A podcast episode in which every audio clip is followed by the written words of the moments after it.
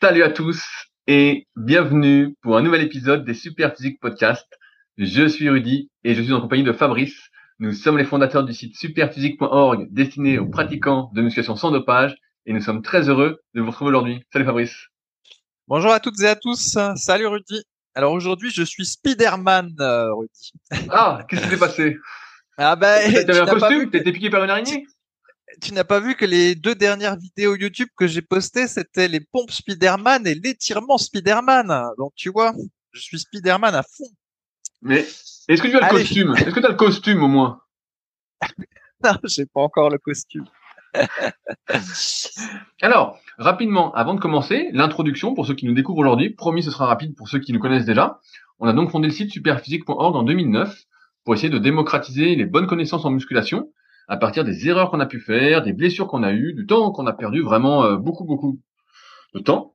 Et donc, de fil en aiguille, en étant pionnier sur pas mal de domaines, comme le fait de filmer des exercices en vidéo, de faire une encyclopédie des étirements, de faire des podcasts ou encore des vidéos sur YouTube, on était vraiment les tout premiers, eh bien ça nous a permis d'accomplir plein d'autres projets, à commencer par notre marque de compléments alimentaires, Super Physique Nutrition, euh, disponible sur superphysique.org. On propose surtout des compléments alimentaires destinés à améliorer la santé, et indirectement la performance. Si on est meilleure santé, naturellement, eh ben, on va pouvoir s'entraîner plus dur et mieux récupérer. Également une application SP Training disponible sur tous les stores, qui est entre guillemets l'application concrète de nos conseils pour ceux euh, qui euh, n'aiment pas lire et qui veulent tout de suite accéder euh, à la progression à chaque séance ou presque. Donc SP Training disponible sur le Play Store et l'App Store. On a également chacun de notre côté nos propres sites web parce qu'on adore transmettre. Pour Fabrice, c'est musculation-alter.fr où vous retrouvez son livre du même nom. Donc pour ceux qui s'entraînent à domicile, il y a également des articles sur les fameuses marches animales que Fabrice essaye de promouvoir en ce moment. Il se prend, je ne sais pas pour quel animal cette semaine, Spiderman a priori, une araignée. je ne sais pas si c'est un animal ou une araignée. Bref, c'est un insecte. Donc vous pouvez retrouver ça sur musculation-alter.fr. Et de mon côté, j'ai mon site rudicoya.com sur lequel j'écris euh, de nombreux articles et je fais également des livres et formations. Mes deux derniers livres que j'envoie toujours chaque lundi sont le guide de la prise de masse au naturel et le guide de la sèche au naturel. Tiens, petite devinette Fabrice, quel est euh, des deux livres celui qui se vend le plus, à ton avis? Ah, ah bah maintenant, je dirais que c'est ça va être le guide de la prise de masse, maintenant que l'été est passé. J'aurais tendance à penser ça. Exactement, exactement. Alors la sèche se, vend entre guillemets moins que celui de la masse, et même ça fait un bon mois que c'est comme ça. Et donc j'étais assez surpris parce que j'ai entre guillemets, je pense, j'ai pas compté, mais vendu moins de livres guide de la sèche au naturel que de guide de prise de masse à croire que tout le monde manque de masse. tout le monde manque pas de sèche, mais c'est bizarre parce que c'est pas ce que je vois dans la nature. Bref. mais il y a, il y a, une, une saisonnalité des, des, ventes en fonction des livres. Et là, tu, tu, es positionné sur les deux marchés, Rudy. Le marché hivernal et le marché de l'été. On voit que t'es bon. Bah, j'ai suivi, tes conseils marketing, bien évidemment. Bref, il y a également une formation euh, complète avec tout ce que j'ai appris et tout ce que je souhaite transmettre sur la prise de muscle au naturel, c'est sur méthodesp.rudicoya.com. Et enfin, je propose également du coaching à distance depuis 2006. Pareil, j'étais pionnier sur le domaine sur le site rudicoya.com. Et donc, dans ces podcasts, depuis maintenant plus de cinq ans, on vous partage dans la bonne humeur nos actualités en rapport avec notre pratique de la musculation. Et également, on répond à des questions qui nous intéressent plus particulièrement, qui sont posées sur les forums superphysiques, qui sont les derniers forums du web. On en parlait encore un petit peu hors antenne. Tous nos autres euh, concurrents, entre guillemets, ont coulé. Moi, je viens d'une époque où il y avait plus de 50 forums euh, avant les réseaux sociaux. Et là, il n'y a plus que nous, qui est euh, encore un forum pas mal actif, donc les forums Superphysique, accessibles sur superphysique.org. Donc Fabrice, quelles sont les news de la semaine, Peter Parker? Ouais eh ben, tu te souviens la, dernière fois on avait parlé des sportifs de haut niveau qui pour moi étaient pas toujours sportifs dans l'âme parce qu'après avoir arrêté leur carrière bah ils se laissaient aller et voilà ils avaient plus une hygiène de vie de sportif au sens où nous en longtemps. Et euh, ben, je suis tombé sur des photos récentes de David Douillet. Tu te souviens qui est David Douillet? Ah, Bien sûr, double champion olympique de judo, la légende. Exactement, une légende du judo euh, poids lourd. Et eh ben euh, voilà, les dernières photos que j'ai vues, euh, bon bah il est en chemise, mais il a l'air quand même un petit peu grassouillet pour le dire pudiquement. Et grassouillet Non, il a, a, il a l'air il a l'air costaud. c'est un bon niveau. Fabrice, enfin. Je pense que franchement, euh, il va petit à petit dans la voie de Gérard Depardieu. Alors, il n'est pas encore comme Gérard Depardieu, mais il, semble s'y diriger. On va voir dans les prochaines années, mais il semble s'y diriger. Parce que tu sais, euh, Gérard Depardieu a aussi un gabarit euh, à la base costaud massif. Évidemment, pas autant que David Douillet, mais euh, il est déjà costaud massif euh, de par Dieu. Tu le vois dans ses premiers films que je sais pas s'il fait de la muscu ou pas, mais voilà, il a le look costaud. petit à petit, il est devenu de plus en plus pachydermique. Et je me demande si l'ami David Douillet ne va pas suivre le même chemin. Ma foi, on verra, mais en tout cas, je pense qu'on peut le ranger dans la case euh, du je ne fais plus de sport ou à tout le moins je ne fais plus trop attention à ma diète. Bah, je sais pas si tu te souviens. Alors moi, je me souviens parce que c'est ma génération. Quand il était champion olympique, David Douillet déjà, il était pas bien sec. Moi, je le trouvais bien grassouillé. C'est dans la catégorie euh, des lourds en, judo. Et ça, rejoint, comme tu dis, ce qu'on a dit la, semaine dernière. Et moi, qui ai côtoyé pas mal de sportifs de niveau et qu'on voit de temps en temps, c'est vrai que on a toujours tendance à idolâtrer, à se dire, waouh, putain, le gars doit vraiment faire des trucs de fou. Alors, il y en a.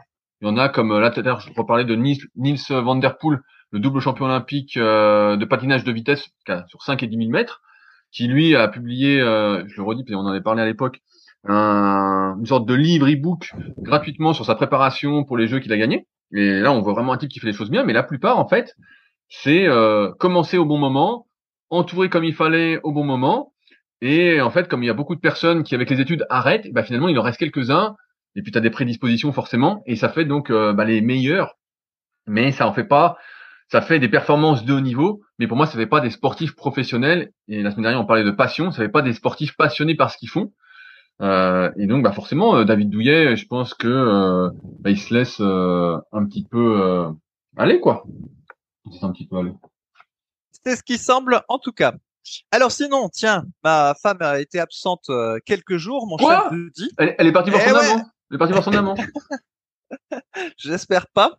Euh, Sophie, c'est Kevin Levron. Je lui dis, si c'est Kevin Levron, euh, t'as le droit. Ou Brad Pitt aussi, t'as le droit. Enfin, euh, Kevin Levron d'il y a plusieurs années Brad Pitt d'il y a plusieurs années. Là, t'es autorisé.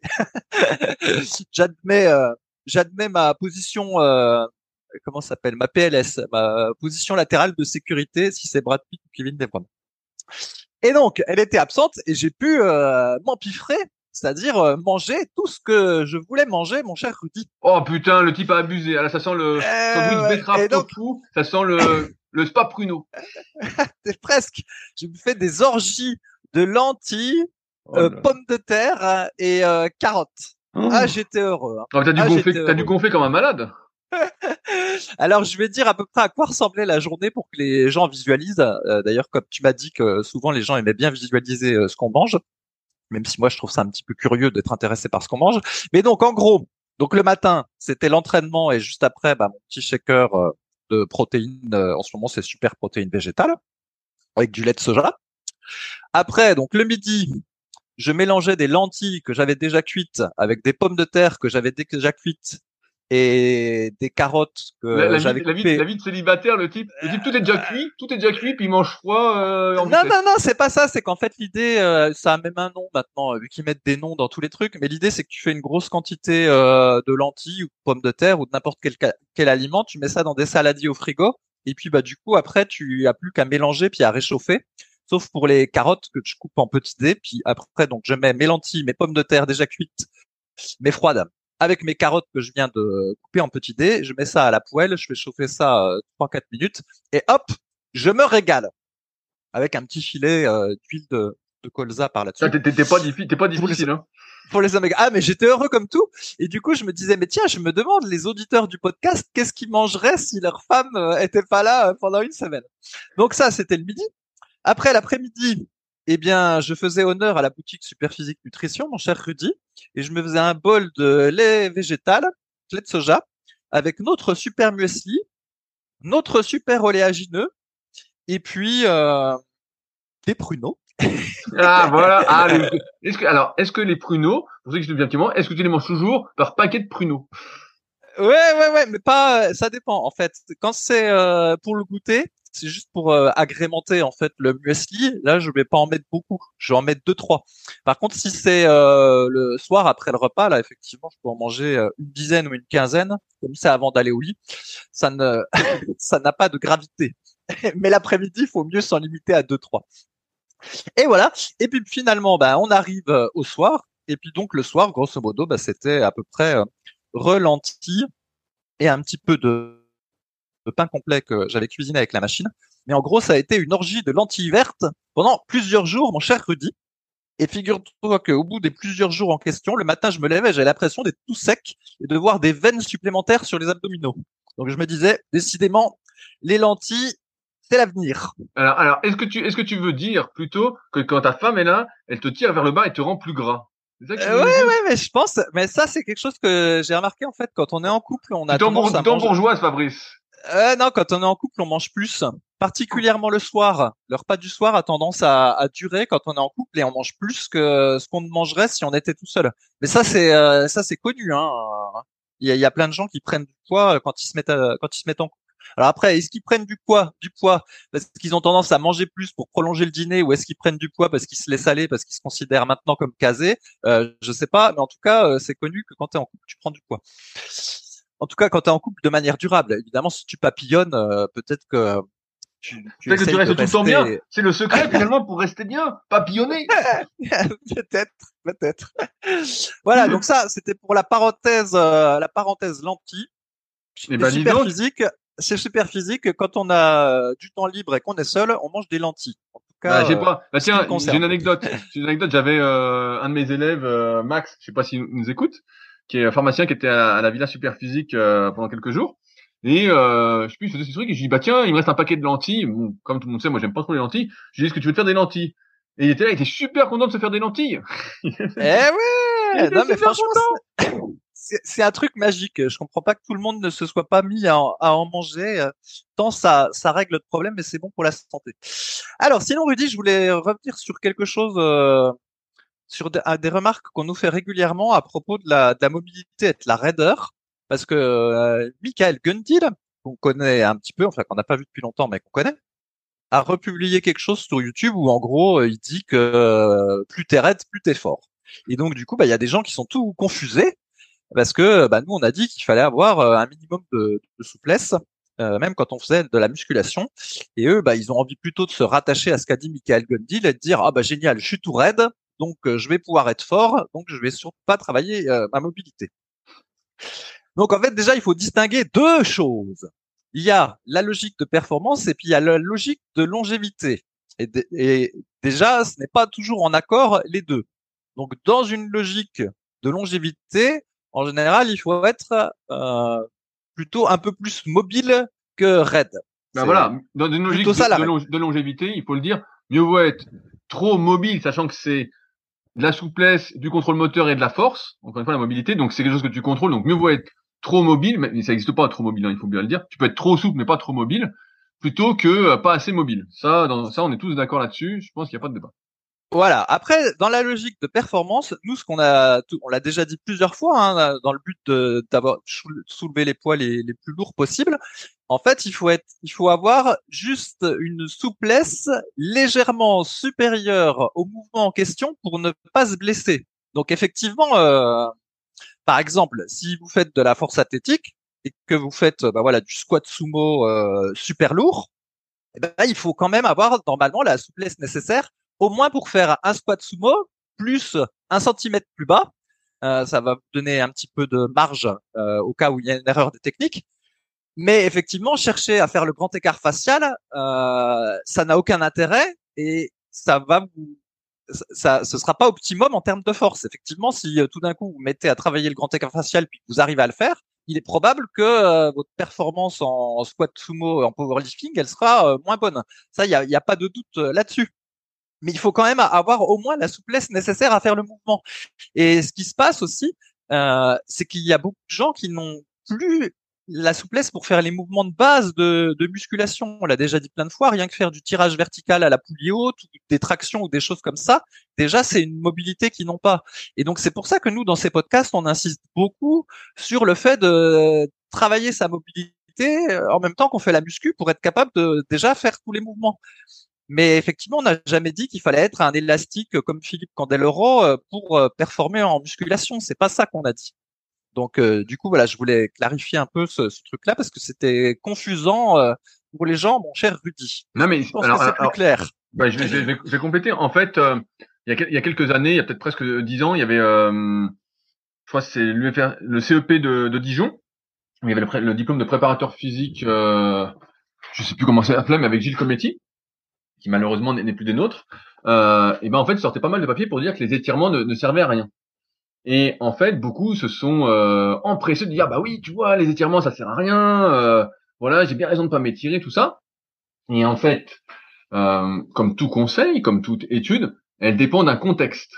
Et c'est pour ça que nous, on n'aime pas trop, même si on essaye de le faire pour vous donner une sorte de ligne de conduite, on n'aime pas trop généraliser parce que tout dépend d'un contexte. Et dans ce qu'on voit, dans ce que je vois tous les jours par rapport aux personnes qui me côtoient, par rapport aux personnes que euh, entre guillemets euh, je vois en coaching premium, et ben je vois que la plupart manquent de souplesse, mais vraiment énormément, et donc ils viennent avec des douleurs. Et dans beaucoup de cas, il suffit juste de regagner un peu de souplesse pour que les douleurs disparaissent. Et donc c'est pour ça qu'on euh, milite là-dessus. Et sur la question des étirements avant l'entraînement, je crois que Fabrice en a pas mal parlé, mais on va refaire un petit point. Euh, c'est qu'avant l'entraînement, ce qu'on veut entre guillemets, c'est être actif, être le plus activé possible. Donc ce qu'on dit, c'est qu'on essaye d'activer euh, tout ce le côté orthosympathique du système nerveux, et on veut surtout pas être en parasympathique, tout ce qui est relaxation. Or, quand on fait des étirements passifs, et donc des étirements, c'est pour ça que je voulais en venir là, il y a plusieurs types d'étirements. Des étirements passifs, donc ceux habituels où on contient 30 secondes, une minute, où on se détend, où on respire calmement, tout ça. Ça, on est plutôt en mode parasympathique et donc ça va relâcher. Et donc ça, ça va rendre plus mou, entre guillemets, ça va désensibiliser certains récepteurs. Euh, certes, on va être plus souple, parce que la souplesse, encore une fois, c'est nerveux. C'est, on fait que jouer avec notre système nerveux. Euh, et donc, à partir de là, euh, c'est sûr que si on manque pas de souplesse et qu'on s'étire à l'entraînement de manière passive, eh ben on va être moins efficace. Après, on va mettre moins lourd, on va peut-être euh, être moins explosif, et donc ça n'a pas de sens. Par contre, si on manque de souplesse, bah, ça a un, intérêt parce que on va pouvoir faire des mouvements qu'on pouvait pas faire. Par exemple, je dis une connerie, vous faites développer couché, et quand vous descendez jusqu'au pec, ça vous tire dans les pecs à fond, dans les épaules à fond. Et donc souvent, les gens vont dire, bah, j'ai la mauvaise morpho-anatomie, et c'est souvent corrélé, hein, d'avoir des longs bras, une cage thoracique plutôt plate. Euh, vous êtes une sauterelle, selon le tome 1 et le tome 2 de la méthode superphysique, par exemple. Et effectivement, vous manquez de souplesse. Et donc, la plupart des gens vont dire, bah voilà, je vois que le mouvement est pas pour moi, et ça me tire de partout, donc je vais réduire mon amplitude.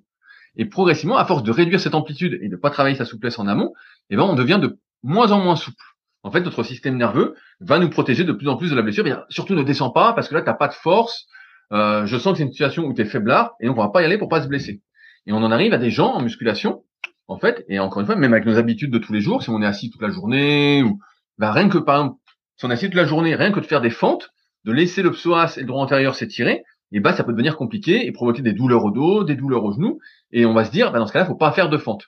C'est pour ça qu'on insiste beaucoup sur ce travail de souplesse, puis de mobilité, de renforcement avec plus d'amplitude, parce qu'on voit que, en fait, de plus en plus, on manque de ces prérequis pour effectuer les mouvements, et on se trompe de combat avec la morphonomie, certes qu'on a popularisé, euh, énormément avec nos écrits, avec nos analyses depuis plus de dix ans.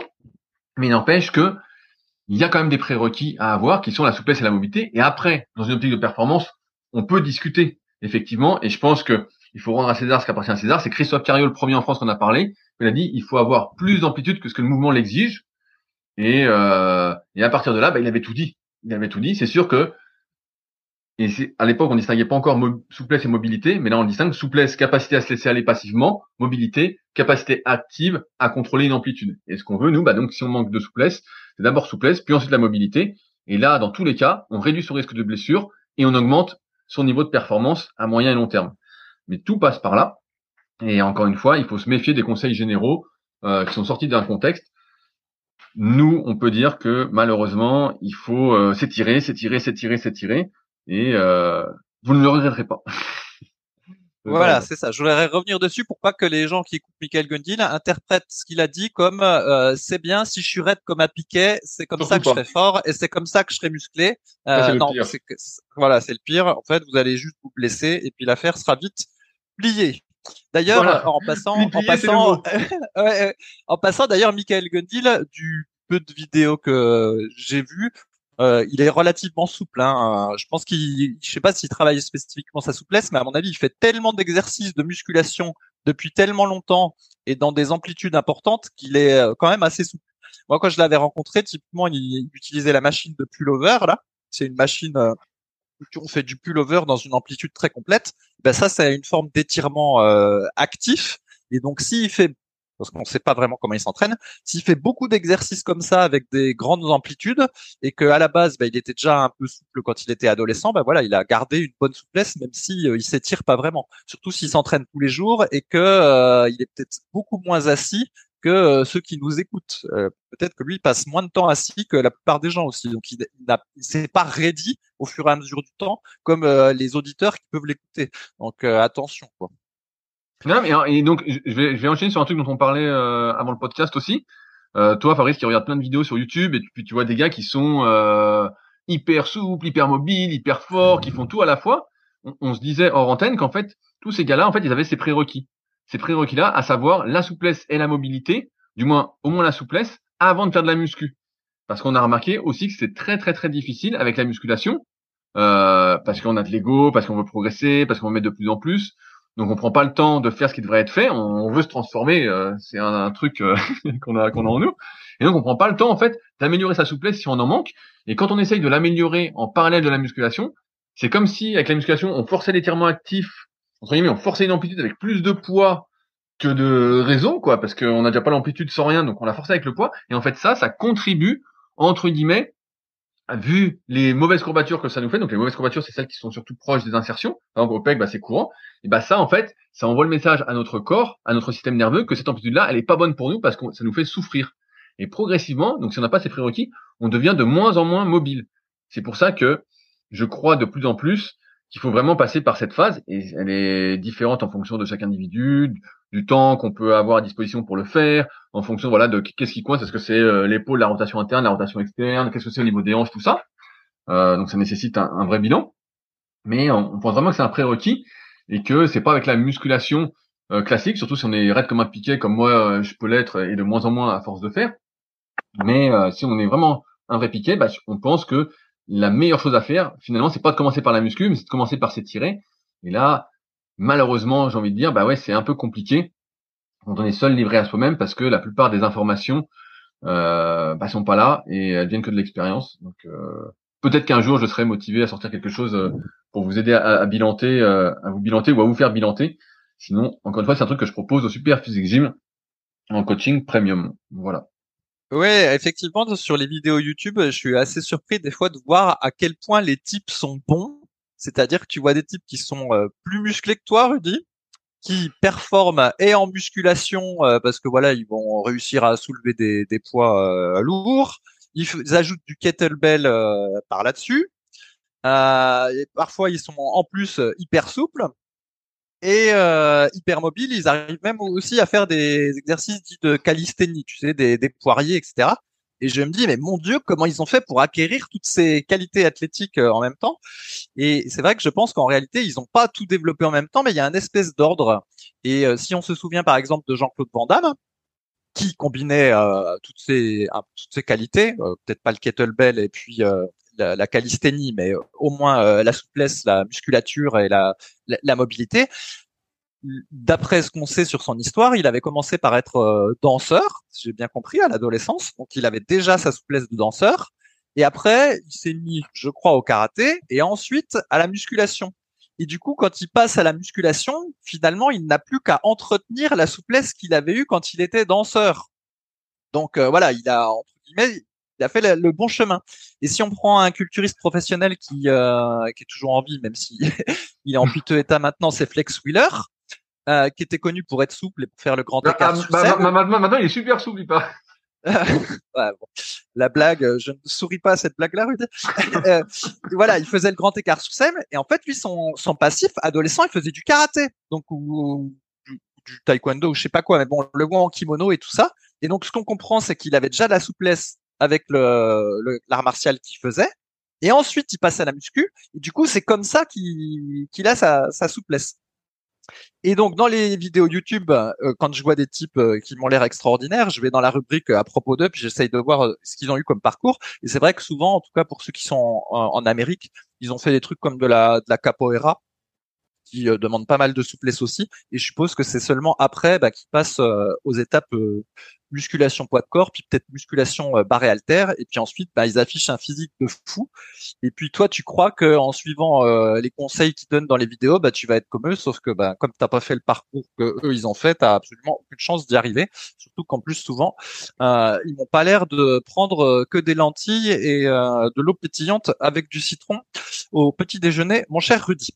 Non, non, mais en, fait, comme d'habitude, j'avais fait un podcast quand t'étais pas là il y a quelques temps euh, pour en parler, mais on grille un peu les étapes. En fait, la base, et moi c'est ce que j'apprends bah, à mes élèves euh, BPGEP. D'ailleurs, je reprends la semaine prochaine. Je vais découvrir mes nouveaux élèves. C'est euh, ce que je leur apprends, c'est apprendre à bilanter, en fait, à faire un bilan vraiment euh, poussé pour justement déterminer quelles sont les priorités, même s'il y a des objectifs, même si voilà, on veut prendre des bras, on veut ceci, il y a des priorités parce que le but c'est d'abord d'être en bonne santé pour ensuite pouvoir se muscler. Et le but, c'est pas de se retrouver euh, tout bousillé parce qu'on peut plus bouger. Et j'en ai déjà vu des personnes comme ça euh, en coaching premium où en fait, bah voilà, pour eux, le mieux pour l'instant, c'est pas de faire de muscu. Alors ça peut faire mal au cœur, mais dis voilà, c'est juste une étape, euh, une étape à passer. Et après, bah ça ira mieux. Après, ça ira mieux et tu pourras reprendre la muscu et et maintenir plus facilement ta souplesse. C'est toujours plus facile, quel que soit le truc, de maintenir ce qu'on a développé, même si on perd un petit peu parce qu'on est moins dessus, que de développer. Donc c'est pour ça qu'il faut encore une fois bah, prioriser son entraînement en fonction euh, de ses objectifs, euh, de ce par quoi il faut passer.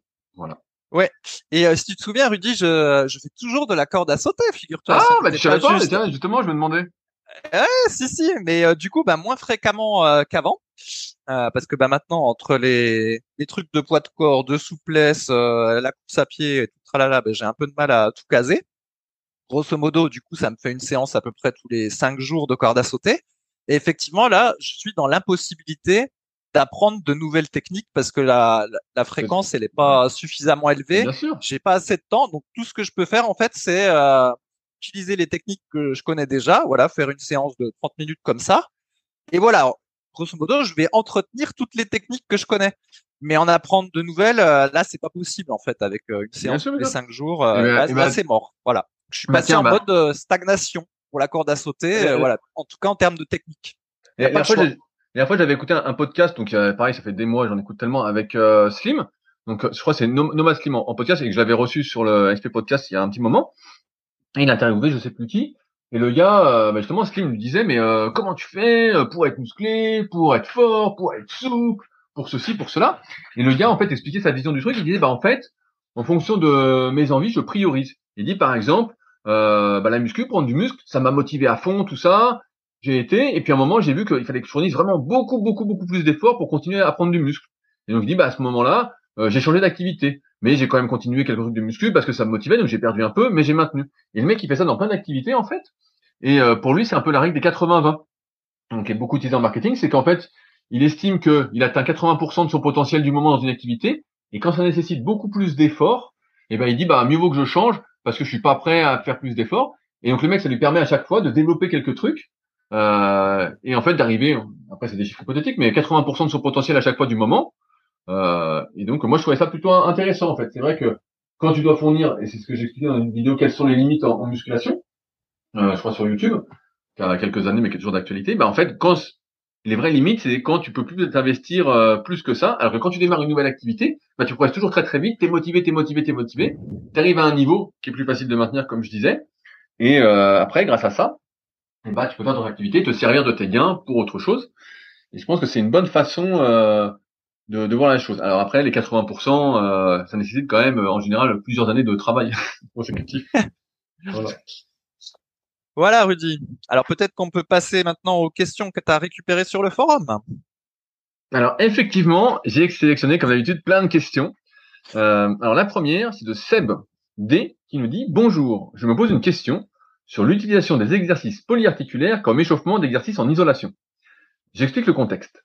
Avec des exercices polyarticulaires, donc euh, polyarticulaire pour ceux qui savent pas, c'est tout ce qui va être développé couché, euh, rowing, squat, tous les mouvements qui mettent en jeu plusieurs articulations on se retrouve avec des charges souvent très lourdes. Et passé le cap de la cinquantaine, on se pose souvent la question de savoir s'il est raisonnable de pousser beaucoup de fonte. Ils ont par contre l'avantage de faire travailler plusieurs groupes musculaires et en même temps. Du coup, je me demande s'il n'est pas préférable de faire des exercices d'isolation, qui nécessitent donc des charges moins importantes, mais de faire avant, comme échauffement, des exercices polyarticulaires, avec des petits poids en guise d'échauffement. Par exemple, cela pourrait donner développé couché en guise d'échauffement, extension des triceps 4 séries de 10, écarté couché 4 séries de 10. Pensez-vous que c'est une façon intelligente de procéder? Les exercices d'isolation sont-ils moins traumatisants pour les articulations? On soulève moins, mais de notre côté, juste avec un groupe musculaire. Fabrice, qu'est-ce que tu en penses? C'est une bonne question. Oui, euh, bah, je sais pas moi. je, je vois l'idée. Est-ce qu'il faut changer l'entraînement au fur et à mesure qu'on est plus Voilà. âgé? Exactement. Bah, En gros, en gros, c'est ça. Mais moi, je pense pas qu'il faille changer l'entraînement, mais euh, enfin l'ordre des l'ordre des exercices et la répartition entre exercices polyarticulaires et puis exercices d'isolation. Après, par contre, on peut jouer sur euh, les charges, le nombre de répétitions et la durée des temps de repos. Euh, comme on avait déjà dit, on peut raccourcir les temps de repos pour prendre euh, moins lourd, allonger la durée des répétitions, allonger le nombre de répétitions pour prendre aussi moins lourd, et euh, bah, tout ça pour ménager les articulations. Et euh, bah, du coup, par contre, on est plus dans du stress métabolique plutôt que du stress mécanique, et donc la progression en termes de muscles euh, sera moins optimum, voire euh, voilà plus plus difficile. Mais en tout cas, c'est une bonne stratégie pour la longévité. Alors après, est-ce que euh, on peut, est-ce qu'il faut mieux abuser des exercices d'isolation et laisser plus ou moins tomber les exercices polyarticulaires, ça, je suis pas spécialement euh, convaincu, parce que comme il l'a dit, les exercices d'isolation, quand même, on travaille que sur une seule articulation, et ce qui peut être traumatisant aussi. Et je pense que ce qui fait que c'est moins traumatisant un exercice d'isolation, c'est surtout qu'on les pratique plutôt en série longue, et c'est pas tant l'exercice en lui-même. Euh, au contraire, les exercices d'isolation peuvent être euh, plus traumatisants. Par exemple, si tu fais des écartés couchés en série de 5, euh, ça va complètement te déglinguer les épaules. Et donc euh, voilà, à mon avis, on peut pas les dire qu'il y en a un qui est moins traumatisant que l'autre. C'est plus le nombre de répétitions qui joue, de mon point de vue. Bien, bien sûr, et donc, euh, je sais pas si tu te souviens, mais euh, Jean Texier, dans, je crois c'est le guide pratique euh, du bodybuilding, le tome 5, euh, où il interviewe Mike Menzer, et justement, lui, bah, sa conclusion, c'était que euh, Mike Menzer s'était beaucoup détruit les articulations, il avait vraiment mal partout, euh, alors en plus de, des produits dopants, de la drogue qu'il consommait, tout ça, euh, c'est parce qu'il avait fait de l'isolation hyper lourde. Parce que comme tu l'as dit, quand on fait de l'isolation de manière très lourde, il n'y a qu'une seule articulation euh, en jeu, et ben en fait, c'est pas bon. En fait, on n'est pas fait pour fonctionner de manière euh, dissociée comme ça. On est plus fait pour se mouvoir euh, avec plusieurs articulations en jeu, tout le corps, tout ça. Et comme, je reviens à ce qu'on disait tout à l'heure, on est de moins en moins euh, mobile, on a de moins en moins les prérequis essentiels, et ben en fait, on essaye d'isoler, euh, on isole parce que ça fait moins mal. ça fait moins mal. On est moins limité par son manque de souplesse et de mobilité. Bref. Et donc pour la question de Seb, bah, moi ce que je pense, c'est qu'effectivement, avec les années passant, euh, et ben c'est sûr que plus tu vas mettre de poids, plus ça va être traumatisant. Ça, c'était un débat qu'on avait au début des années 2000. Qu'est-ce qui est le plus traumatisant? Mettre des poids, faire des répétitions. Et on s'était bien rendu compte que le plus traumatisant, finalement, bah, c'était les poids, euh, les poids, les poids, les poids. Et donc, euh, on se disait, bon, bah voilà, mieux vaut faire. Et Jean Texier, je me souviens, il avait une phrase comme ça pour comparer l'entraînement de Serge Nubret et de Mike Menzer. Il disait, euh, quand vous commencez à blanchir sous les barres, euh, c'est mauvais signe. Et donc, lui, il préférait l'entraînement de Serge Nubret, mais qui réussissait surtout à Serge Nubret, hein, pas, à pas beaucoup d'autres personnes. Donc, c'était un entraînement vraiment en série très longue, euh, beaucoup, beaucoup de volume, euh, voilà. Bref. Hum, Donc moi, je pense qu'effectivement, Seb, aujourd'hui, tu es dans une situation où tu comprends bien que plus tu vas mettre lourd, plus tu vas te détruire. Et la musculation, tu dois la voir, quand, si tu en fais, et je crois que tu fais d'autres activités à côté, comme quelque chose qui va t'aider à être meilleur, quelque chose qui va t'aider à être en meilleure forme physique, en meilleure santé. Et donc, tu dois pas spécialement être, si t'as pas d'objectif physique, alors peut-être que tu en as, mais je crois que c'est plus sportif, dans cette optique de performance, de chercher à progresser à tout prix, tu dois plus te concentrer sur est-ce que je garde des bonnes amplitudes de travail, est-ce que ça améliore ma souplesse, que ça me raidit pas? Et ensuite, derrière, pourquoi pas faire de l'isolation? L'isolation n'a de sens, quel que soit l'objectif d'ailleurs, que sur les muscles, entre guillemets, qui ne se développent pas. Vous le savez, en fonction de sa morphoanatomie, de ses antécédents, euh, de son hérédité, on a des muscles qui vont se développer plus ou moins, et on se retrouve avec des personnes, des fois, qui peuvent euh, dire, moi, j'ai jamais travaillé les bras, et puis qu'on des bras énormes, parce qu'en fait, ils profitent énormément des exercices polyarticulaires, comme les exercices de tirage pour le dos, ou les exercices de pousser pour les épaules et les pectoraux, et donc ils prennent des bras, des bras, des bras, et disent, bah moi, moi les bras, j'ai pas besoin. Et à l'inverse, il y a d'autres personnes, notamment les personnes qui sont plutôt longilignes, comme moi, comme Fabrice, qui ont des très longs bras. Et bah pour eux, pour nous, euh, si on fait pas d'exercice d'isolation pour les bras, et ben en fait on perd des bras. On prend pas des bras, on prend un petit peu au début avec l'exercice de pec et de dos, mais passé un moment, bah on prend plus. Et donc on prend surtout des pecs et du dos entre guillemets ou des épaules pour ceux qui sont plus épaules que pecs. Et, euh, et donc on est obligé de faire de l'isolation pour faire les bras. Donc c'est pour ça que l'isolation n'a de sens que si on en a besoin. Encore une fois, question de contexte. Donc pour ça, je dirais, quels sont vraiment les objectifs pour toi aujourd'hui? Est-ce que c'est pour améliorer tes performances sportives? Et dans ce cas-là, je pense euh, l'isolation n'a de sens que pour se renforcer localement. Si tu estimes qu'il y a un renforcement à faire, on peut estimer. Je crois que tu fais de la course à pied. Ben voilà, renforcer tes mollets en isolation, faire euh, comme Fabrice l'avait dit, euh, des mollets assis pour travailler le solaire, des mollets avec les jambes un peu plus tendues mais pas complètement pour travailler les jumeaux. Ça peut être des choses qui peuvent être intéressantes. pareil, renforcer tes, tes ischios, renforcer peut-être tes fléchisseurs de hanches de manière isolée, pour ensuite les introduire dans des exercices plus composés comme des fentes. Bref, il y a pas mal de choses à faire et je pourrais pas être exhaustif sans savoir vraiment ce que tu fais. Mais ouais, je pense que tu dois plutôt penser en termes de mouvement et de limites actuelles pour organiser ton entraînement plutôt qu'en euh, se disant bah voilà qu'est-ce qui est le mieux euh, est-ce que c'est mieux de pas forcer sur euh, pour pour forcer sur l'isolation? C'est sûr c'est que forcer sur l'isolation avec des séries très courtes c'est pas bon. Ça c'est sûr que c'est traumatisant euh, et on n'est pas trop fait euh, pour ça à la base.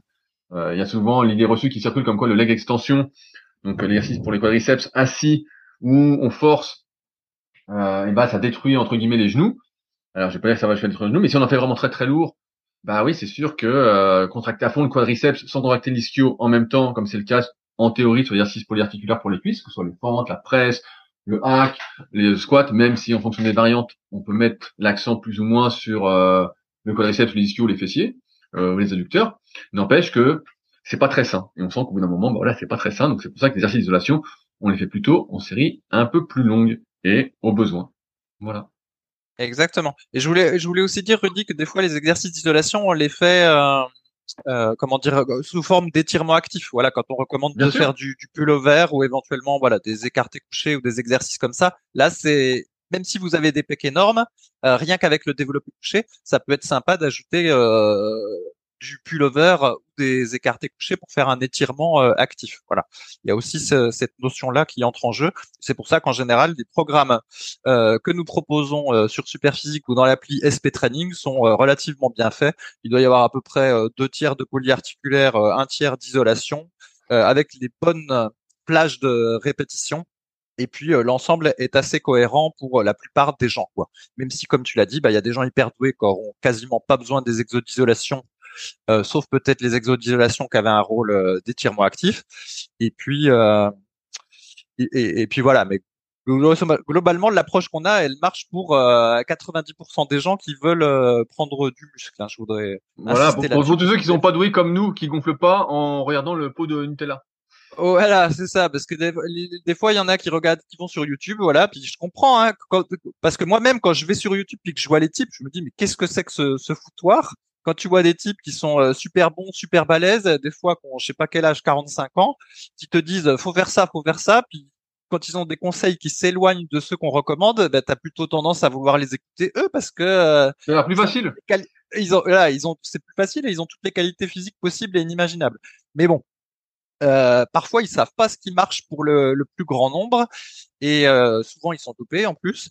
Donc nous, on sait à peu près ce qui marche pour le plus grand nombre et les gens qui sont pas dopés, dans une optique euh, de, prise de muscle. Voilà. Exactement, exactement. Alors, euh, je voulais répondre à une question de Mick Mac, qui est un peu la, suite de la précédente. Bonjour, je continue à bien avancer et progresser euh, grâce à ton précédent coaching. Ah, merde, j'avais pas lu ça, donc c'est quelqu'un que j'ai coaché. et tous tes conseils vidéo podcast. Évidemment, afin d'optimiser au mieux mes séances, j'aurais mille questions encore, mais ces derniers temps, une question en particulier d'ordre assez général dans les trois facteurs de l'hypertrophie musculaire, le podcast que vous avez fait, vous citez en second le stress métabolique, concrètement la durée de chaque série, qui serait, si j'ai bien compris, idéale entre 40 et 60 secondes.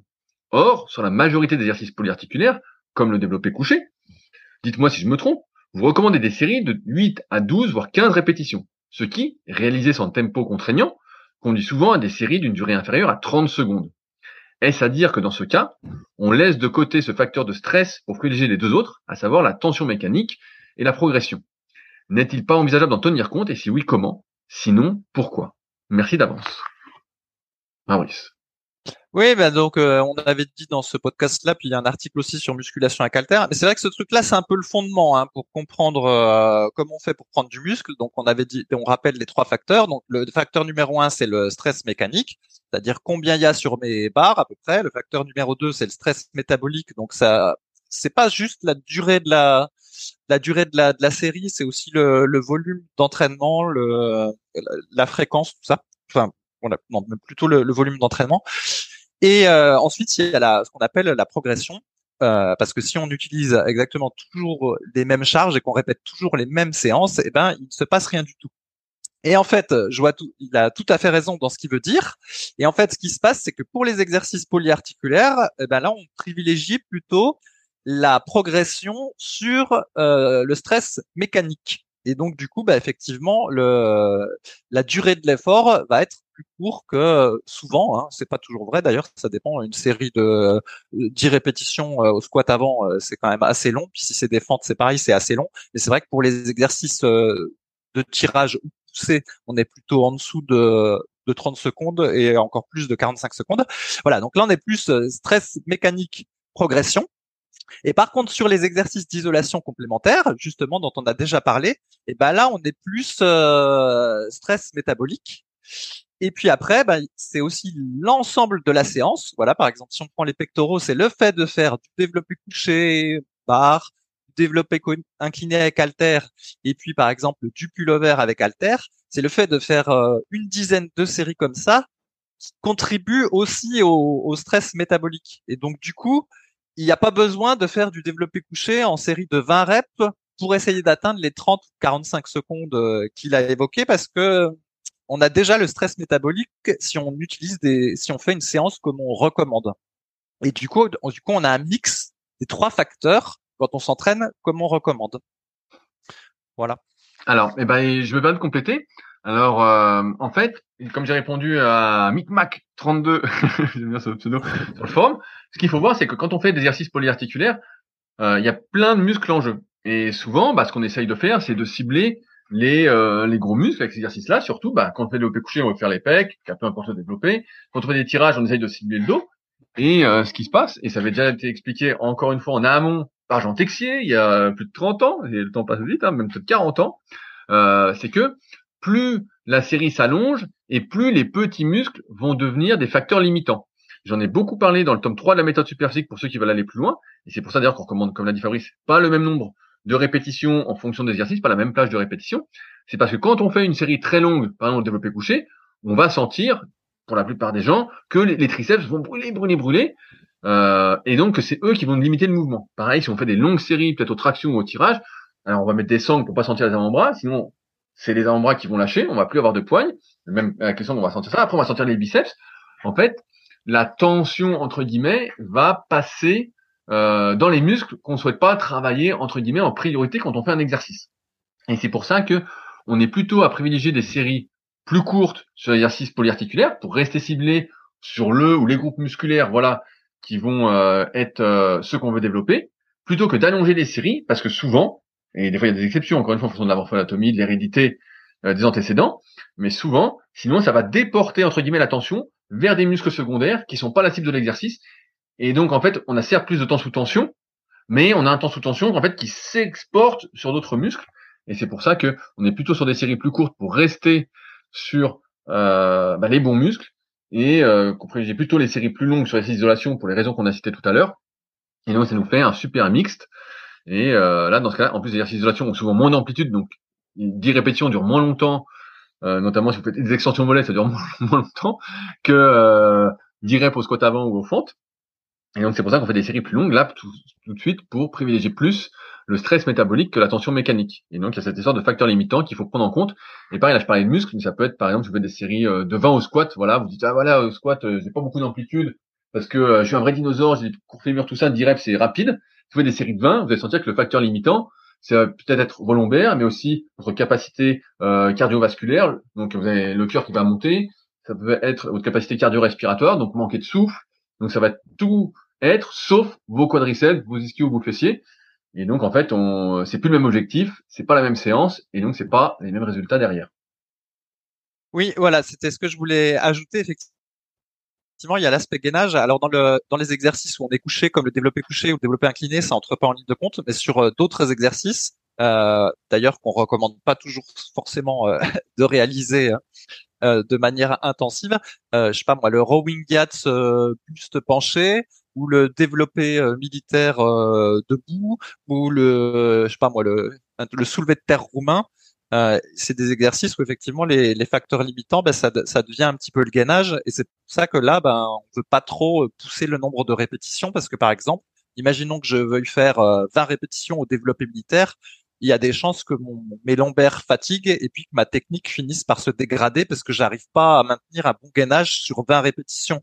Alors que sur une dizaine de reps, euh, c'était plus possible. Il y, a, cet aspect-là aussi.